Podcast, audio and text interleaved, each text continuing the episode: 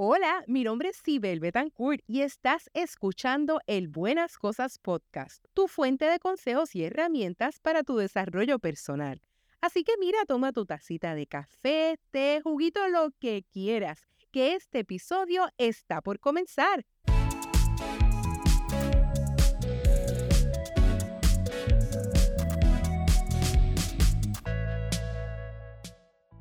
En este episodio vas a conocer todas las destrezas que ya están en ti que aumentarán tu valor profesional. Conoce tres esenciales y herramientas para desarrollarlas.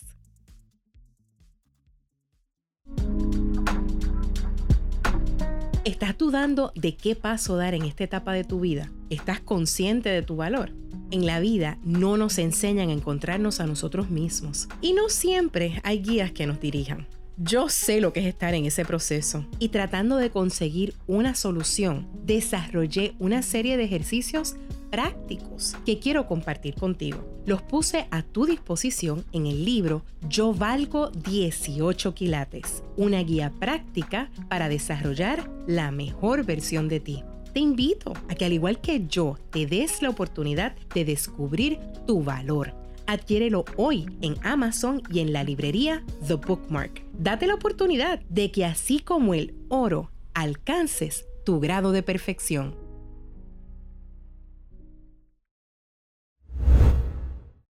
Hoy el tema me resultó muy interesante porque cuando tú y yo estábamos conversando sobre cuál iba a ser el tema del programa de hoy, tu reacción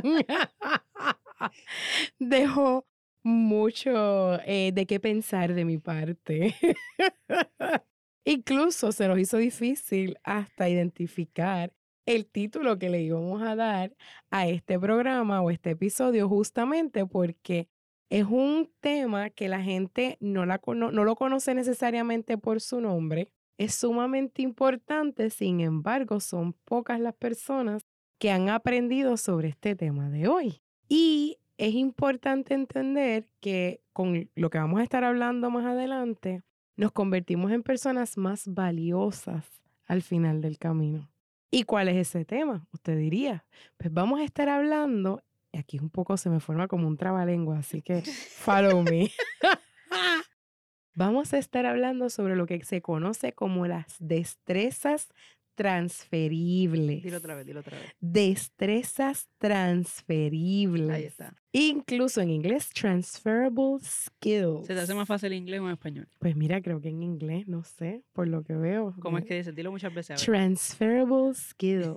Sí, en inglés definitivamente se me hace mucho más fácil. Y usted dirá, ¿qué son esas destrezas transferibles? Pues mira, si usted busca un puesto o está en búsqueda de mejorar su posición en la empresa actual o en el lugar de trabajo donde usted se encuentra actualmente, va a ver que muchas compañías y su patrono va a estar hablando sobre qué son tus destrezas o que tengas la habilidad de describirlas. Y justamente la Real Academia Española describe la destreza como una habilidad, como un arte o como la propiedad de hacer algo. Y a mí me resulta siempre muy curioso porque es la habilidad de hacer algo y uno dice, ajá, la habilidad de hacer algo, qué interesante. Es como el diccionario te dice, ve a tal palabra. y tú vas de un lado para otro. Pues sí, una destreza es la habilidad de hacer algo, pero ¿y entonces qué hacer qué? Pues justo eso es lo que define lo que es una destreza técnica, una destreza blanda y una destreza transferible. Y más adelante pudiéramos hablar de las otras dos, pero hoy me quiero enfocar mucho en esas destrezas transferibles porque lo curioso de ellas es que cualquier industria la está buscando. Es que si usted quiere mejorar su desempeño, es sumamente importante que usted las desarrolle. Y quiero explicar al detalle cómo pudiéramos verbalizar lo que es. Y dice así, una destreza transferible también conocida como destreza esencial. Es el conocimiento o habilidad que aprendes en tu trayectoria de vida y sirven para relacionarte de mejor forma con los demás, con tu entorno, además de que enriquecen tu desempeño. O sea, que no tiene nada que ver con tu conocimiento técnico de lo que estás haciendo. Correcto. Y son cosas que cualquier ser humano tiene la capacidad de tener. Por eso, cuando hablábamos en el título sobre lo que ya tú tienes, ¿verdad? Esas cosas que ya posees y están dentro de ti, justamente esas destrezas son parte de lo que cada uno de nosotros como seres humanos poseemos. Porque todas estas cosas las vamos a ir desarrollando de mayor o menor grado en nuestra vida cotidiana.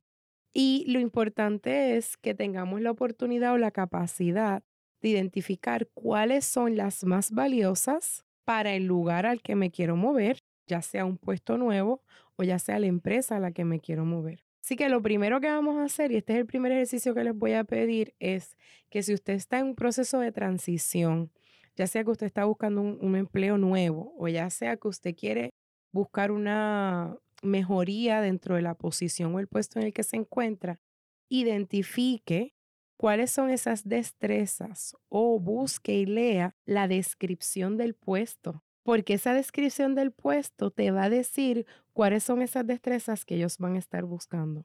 Es evidente que si usted va a solicitar un puesto de supervisor, ¿qué, qué tú pensarías en automático, Genesis? Que necesitas tener. Liderazgo, Ajá, habilidad de comunicar. correcto. Yo diría que la, la habilidad de or- organización, Ujú, integridad son, Son son- clave. Sí, Pues muchas de esas son destrezas transferibles y vamos a ver que hay una gama de ellas que son ahora mismo las más buscadas Mm. en cualquier industria.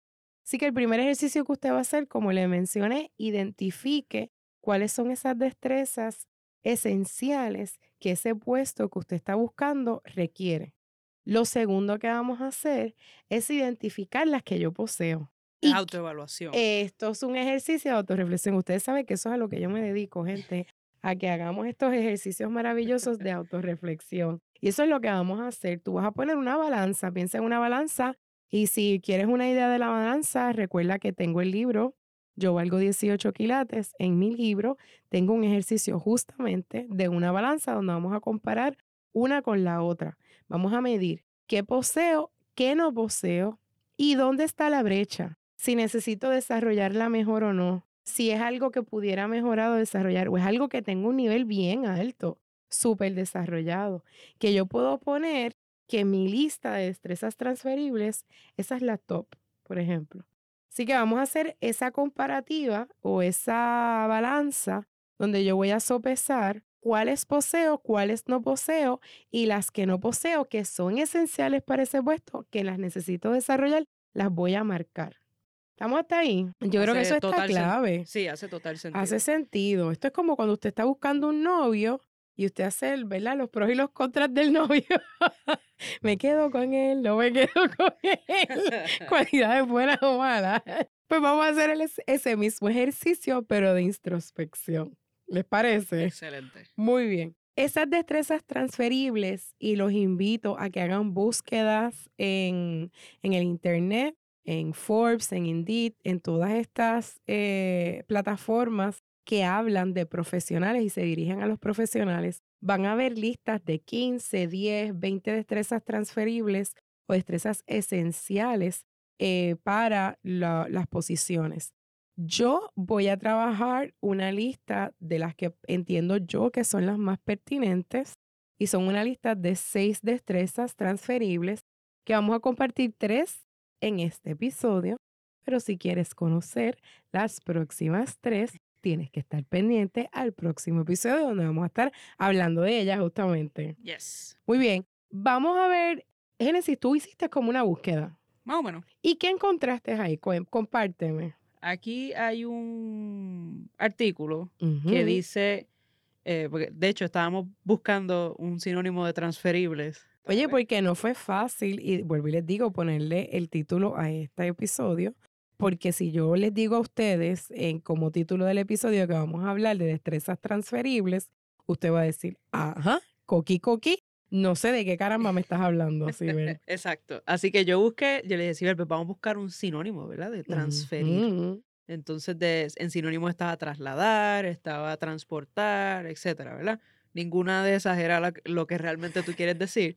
Pero este artículo le llama también destrezas portátiles. Portátiles, qué interesante. El artículo es en inglés, pero le llama eh, destrezas portátiles. Entonces son destrezas que tú llevas específicamente dentro de este artículo de un trabajo a otro trabajo. Entonces pone un ejemplo bastante interesante de un programador. Entonces un programador pues normalmente tiene destrezas técnicas como codificar con cierto lenguaje o Ajá. realizar este tipo de, de diseño, etcétera.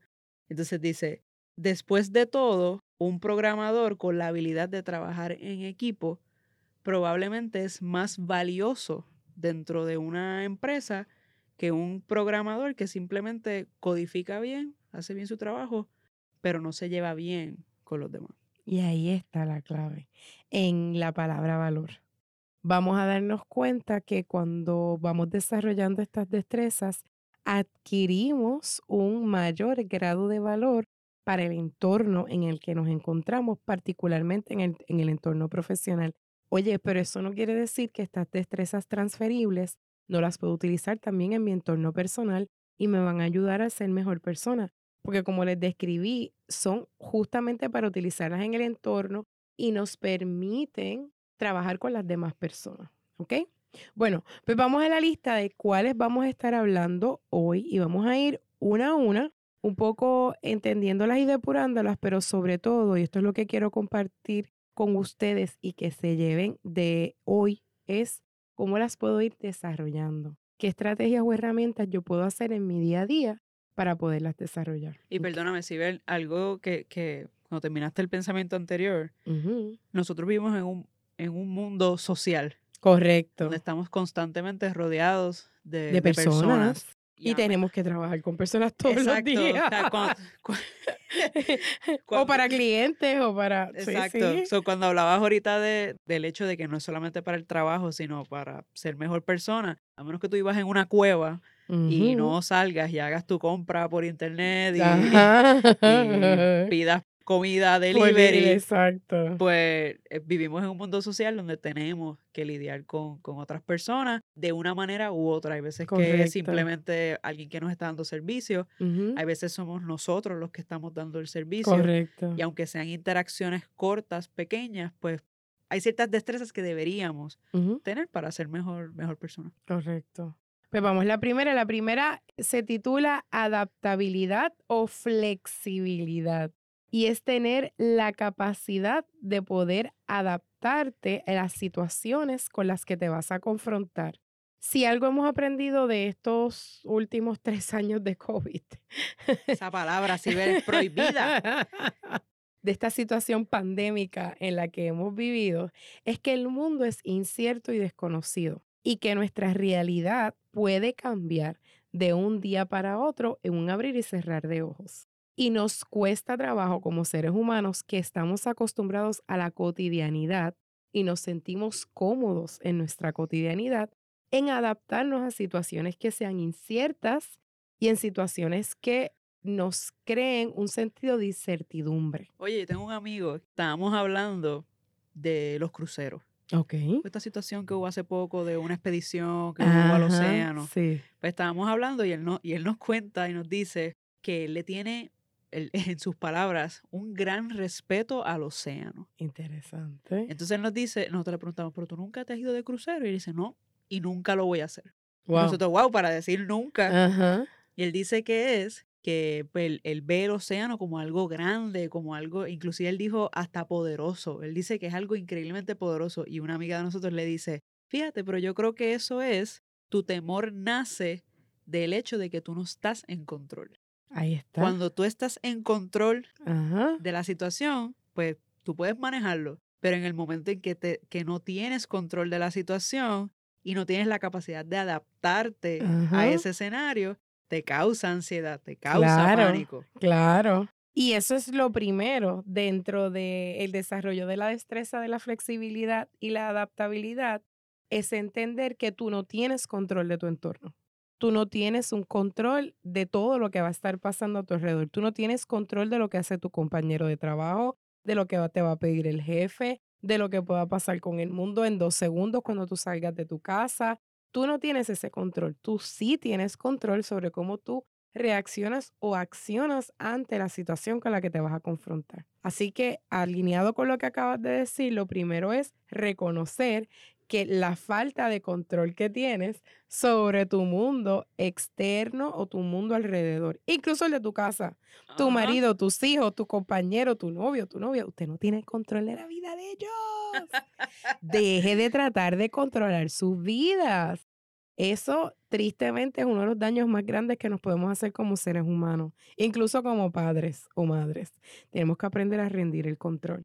Aquí hay un quote muy interesante que me gusta compartir que dice, aprender a vivir con la ambigüedad es aprender a vivir como es la vida realmente, llena de complejidades y extrañas sorpresas. Y me gusta este quote porque cuando pensamos en sorpresa, a muchas personas las sorpresas nos gustan. Y a otros como a mí no. Y a otras personas como a ti no les gusta la sorpresa. Y por lo regular son esas personas que tienen ese issue del control. Las sorpresas pueden ser maravillosas y pueden ser un momento de mucha felicidad. Pues yo los voy a invitar a que ustedes miren el rendir, ¿verdad? El soltar el control y mirar la vida como que cada uno de estos momentos pueden ser oportunidades sorprendentes que no sabemos qué resultados nos van a traer. ¿Ok? Y una forma, esta es la primera invitación, el primer ejercicio que quiero que aprendan que usted puede hacer para mejorar su flexibilidad o su adaptabilidad a los cambios, es que cuando vaya a un restaurante o a un lugar de comida rápida, mantecado, lo que usted quiera, que pida un sabor que nunca ha pedido. Arriesguese. Tennessee ya está diciendo que no lo va a hacer. Me encanta. Ve, esta persona que tengo a mi lado es justamente la persona que le estoy hablando. No, No, pero yo me atrevo, yo me atrevo. Pero te iba, te iba a lanzar una pregunta. Cuéntame. ¿Qué, tú entonces le dirías a las personas, no, no lo digo en mi caso particular, a las personas que entonces se atreven a dar el cambio, en este caso, en este ejemplo que traes de, la comida, etcétera. Entonces, cuando intentan hacer el cambio, el resultado no, les es gusta. positivo. Eso está bien. Lo importante es, y esto es algo que yo digo mucho en mis talleres, los momentos de fallar o los momentos de dificultad los tenemos que considerar como momentos de aprendizaje. Así que pensemos que fuiste a un lugar de mantecado, no voy a decir ninguna compañía, intentaste lo que Sibel me está diciendo, porque Sibel me dijo que intentara algo nuevo, y pediste un sabor que te lo metiste a la boca y no te gustó. Mira, ¿quieres dar el primer paso? No te compres el vasito completo, pídele una muestra primero que todo. Empieza en pequeño, porque si se te incomoda el resultado porque no sabes lo que es, empieza chiquito. Segundo, te lo metiste a la boca y como dijo Génesis, no te gustó. ¿Qué aprendiste de lo que no te gustó? Pues identifica los sabores. ¿Es el sabor que no te gusta? ¿Es la textura la que no te gusta? ¿Qué ingredientes contiene eso?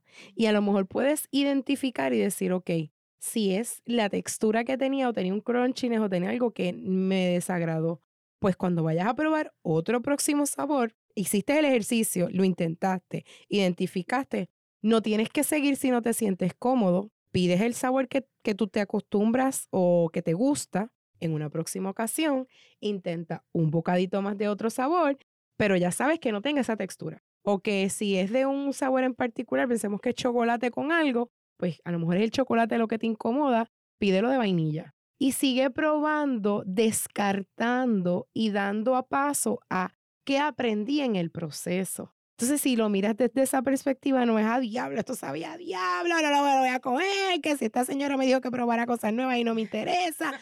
No. Detente y di, ok, ¿qué no me gustó? ¿Por qué no me gustó? ¿O qué disfruté? Y a lo mejor lo puedo volver a repetir. ¿Qué disfruté de esto?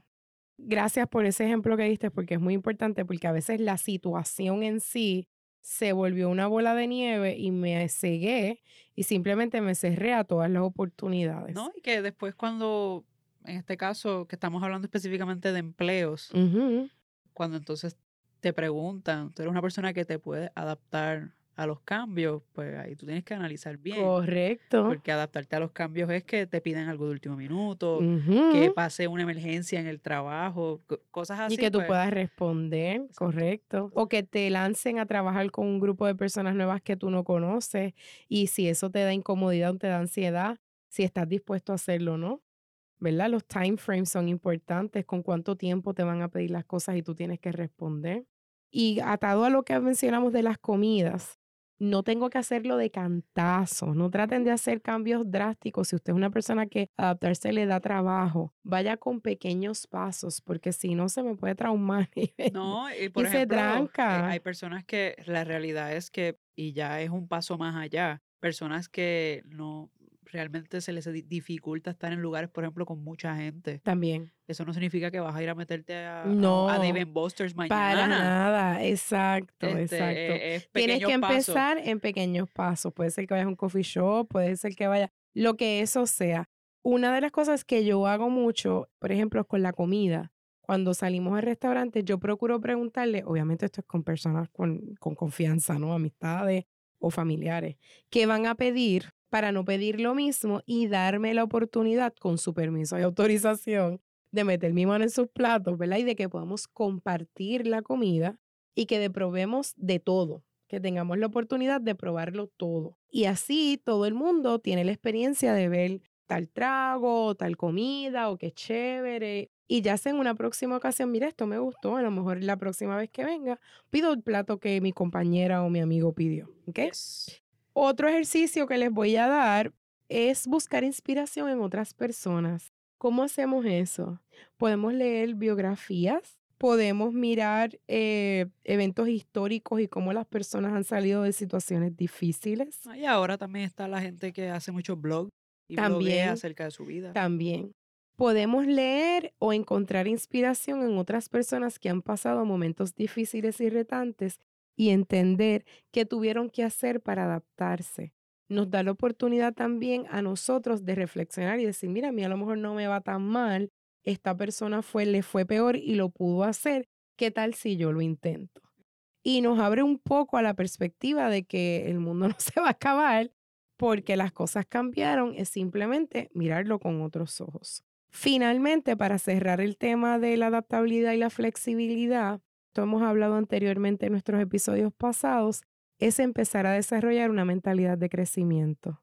Es darnos la oportunidad de escuchar nuestras voces fijas y si no conoce este tema, busque nuestro episodio que hablamos sobre eh, mentalidad de crecimiento para que usted pueda ver cómo puede ir desarrollando esa mentalidad.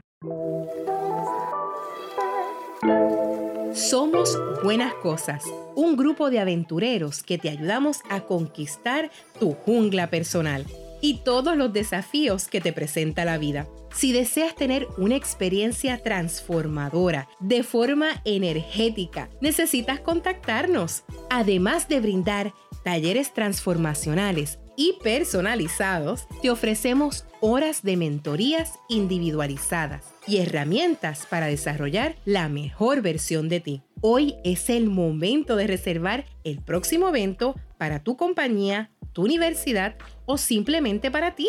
Escríbenos a contact@buenascosas.info y comienza ya. Recuerda, buenas cosas vienen para ti.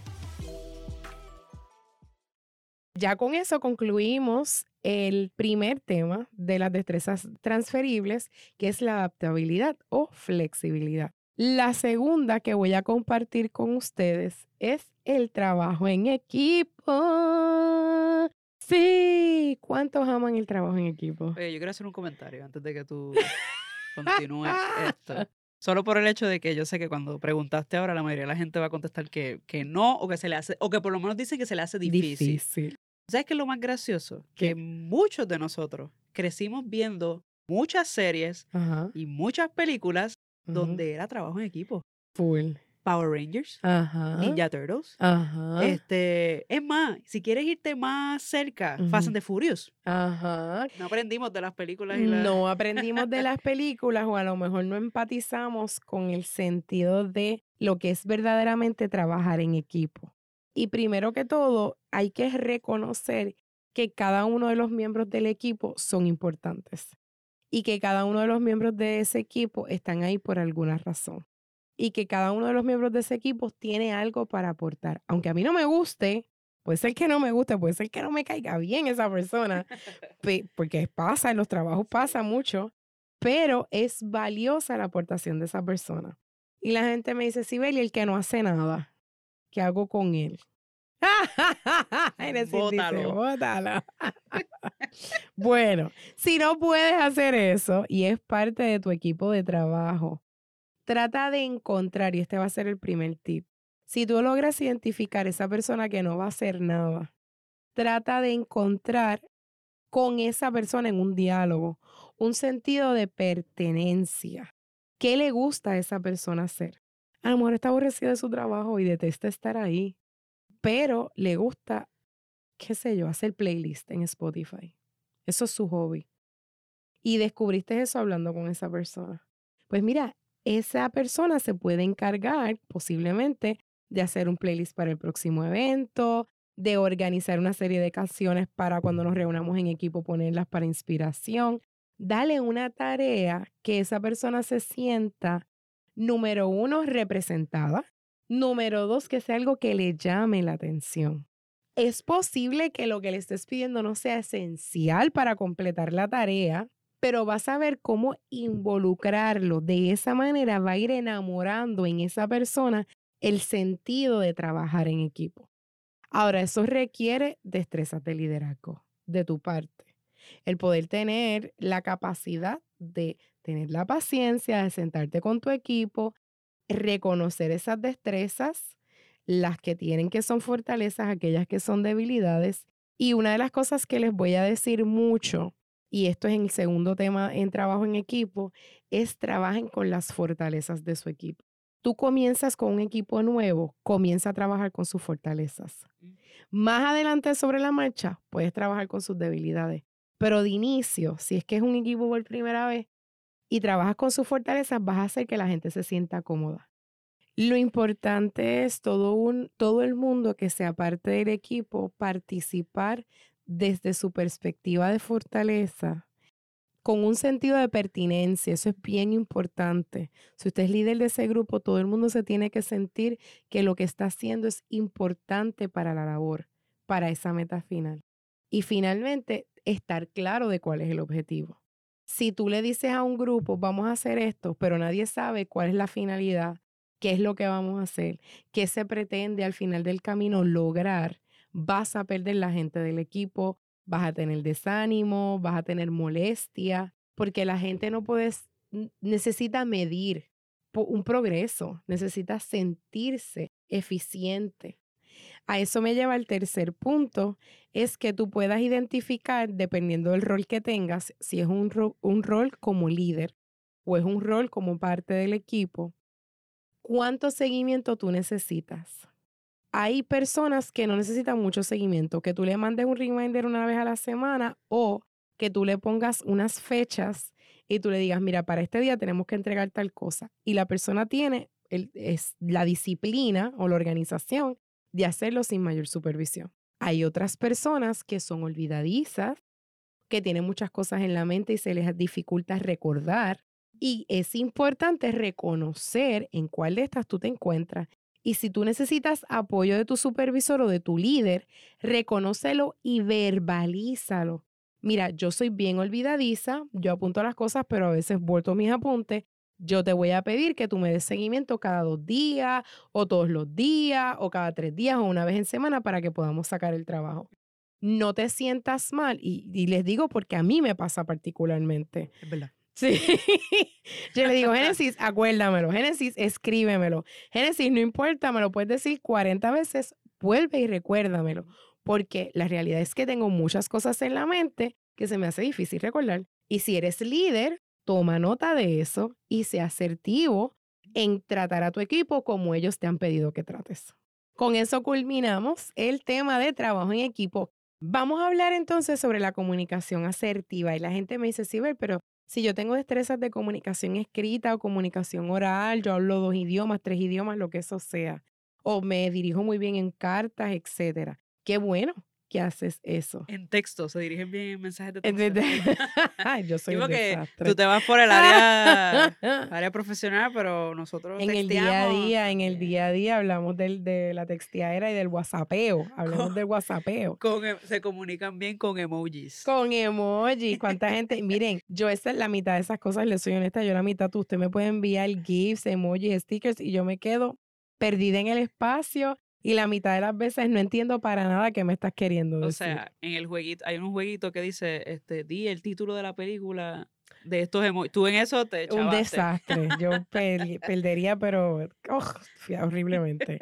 Bueno, la comunicación asertiva tiene como base la palabra comunicación. Así que obviamente es la transmisión de un mensaje, ¿correcto? Yes. Y si hablamos de transmisión de un mensaje, existe un emisor y un receptor.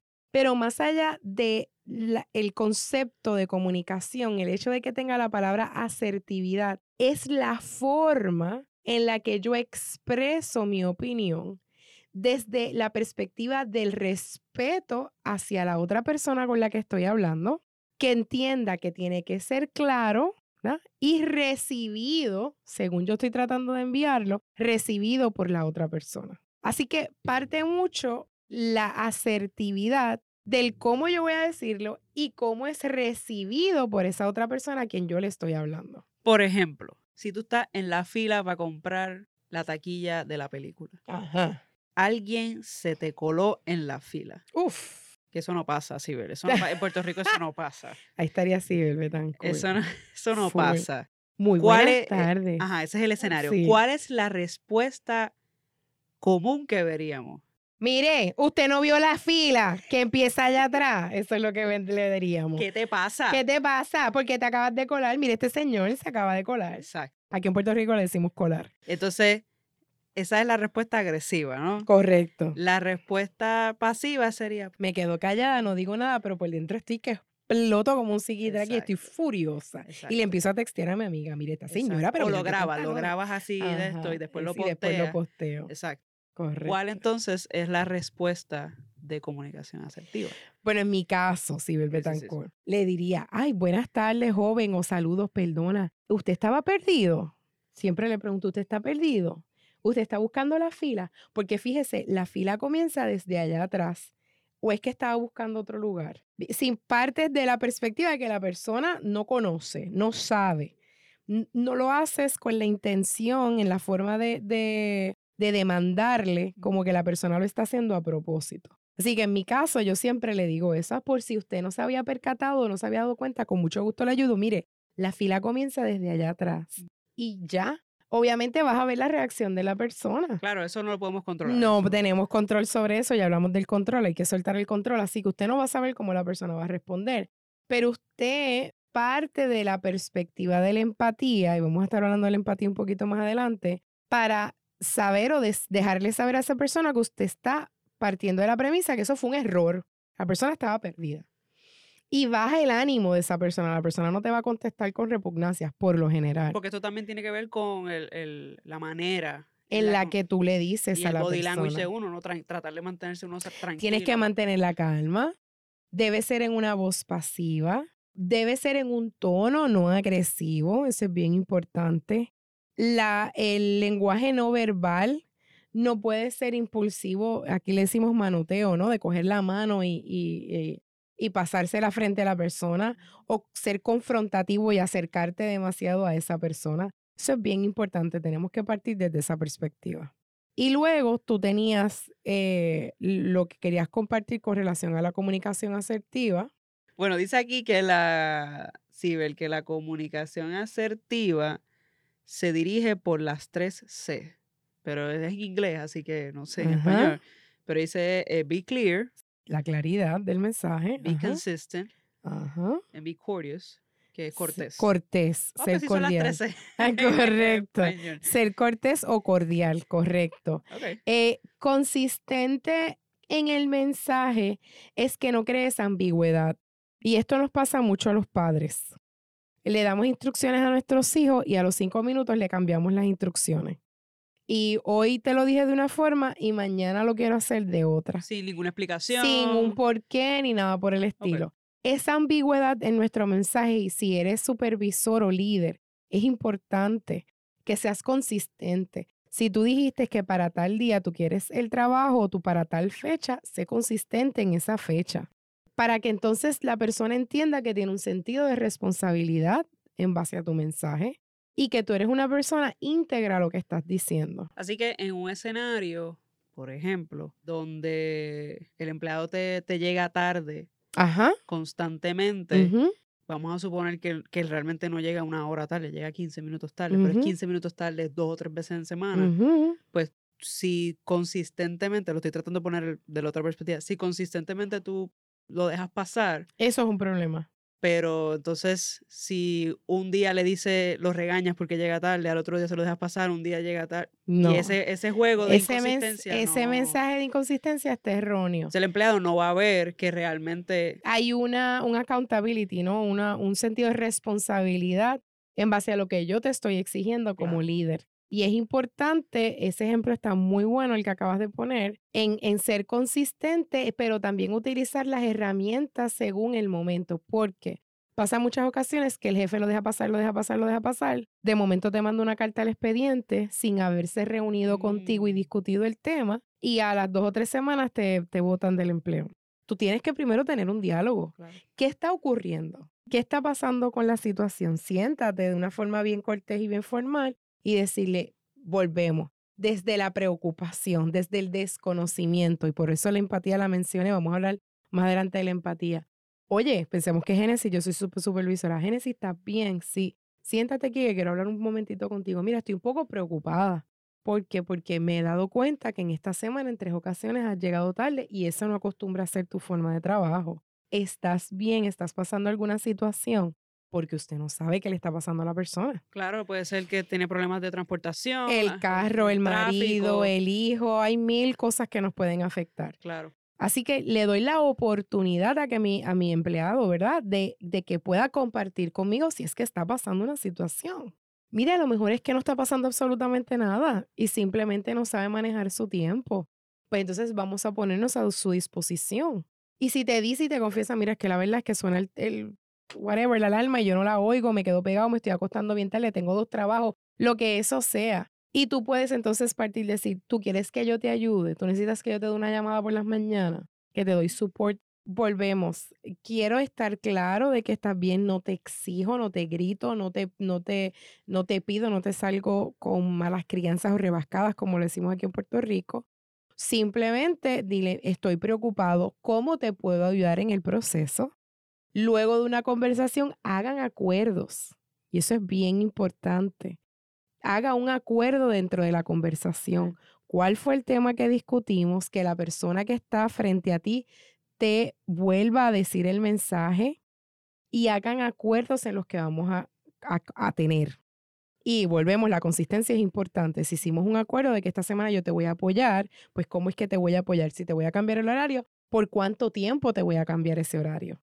Y entonces luego de ese acuerdo empezamos a trabajar. Si la persona sigue llegando tarde, volvemos y nos reunimos, ya te he llamado la atención, estoy un poco preocupada, el reglamento establece esto, ya ahí tú le empiezas a hablar sobre el resultado de su situación, ¿verdad? Si continúa, estos son los resultados.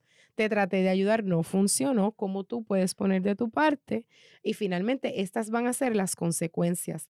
Que el mensaje esté claro de cuáles son las consecuencias de esa acción. Bueno, y volvemos, de este tema podemos hablar muchísimo más porque es una- un tema que me gusta mucho, la comunicación asertiva. Por eso hay un segundo que episodio. Eso es correcto. Parte B, parte 2, volumen 2. Todas las partes, podemos hacer mil volúmenes. Miren, sepa usted que el desarrollo de estas, ay, finalmente, un, perdonen, una última que se me olvidó, la capacidad de escuchar. La capacidad de escuchar a los demás es sumamente importante. Hay un proverbio africano que dice que el líder de una tribu es el último que habla, no el primero para dar instrucciones, sino es el primero que escucha, obtiene toda la información y es el último que emite una opinión. Eso es bien importante. Tenemos que tener la capacidad de escuchar a todo el mundo en la mesa y darle ese espacio a todos los que están en la mesa. Sepa usted que el desarrollo de estas destrezas no es fácil. Sin embargo, va a aumentar muchísimo el valor que usted puede tener como persona, como individuo, en sus relaciones interpersonales pero sobre todo ese valor añadido que usted va a tener a la hora de desempeñarse como todo un profesional. Vamos a estar hablando en el próximo episodio sobre tres destrezas transferibles más que puedes ir desarrollando y quiero compartir más herramientas contigo. Escríbeme si te gustó alguna de esas o si quieres aprender algunas más para ver qué otras te puedo traer para tener este diálogo contigo. Y con esto, mira, esto sí acabó. Esto ha seguido como más largo que la esperanza un pobre hoy. Pero era mucho, era mucho. Yo espero que te lo hayas disfrutado, Génesis. ¿Qué tal? A mí me encantó. Súper. Cuando me dijiste el título originalmente, yo dije, ¿qué, ¿Qué esto? ¿Qué rayos quiere hablar ella? Y después yo te di un ejemplo y tú, eh, más o menos. Mire, le voy a decir lo que le dije a Génesis. ¿Sabes qué? Relax, qué buenas cosas vienen para ti. Nos vemos en el próximo episodio.